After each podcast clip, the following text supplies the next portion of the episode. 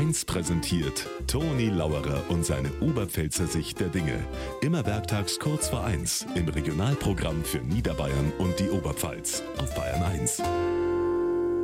Mit den ganzen Proteste und mit dem ganzen Eisregen darf man bald vergessen, dass wir eigentlich schon mitten im Fasching sind. Und da stellt sich wieder die Frage, als was gehe ich? Ich gehe immer als Hutbesitzer. Ich habe ein Hättel am Kopf und ansonsten bin ich zivil. Ein Kumpel von mir, der ist immer maskiert im Fasching. Heuer wollte er eigentlich ein rotes Käppi aufsetzen, ein gelbes T-Shirt und eine grüne Hosen anziehen. Und dann hat er gesagt, er ist eine Ampel. Aber aufgrund der aktuellen Lage sagt er, gehe ich lieber wieder als Cowboy.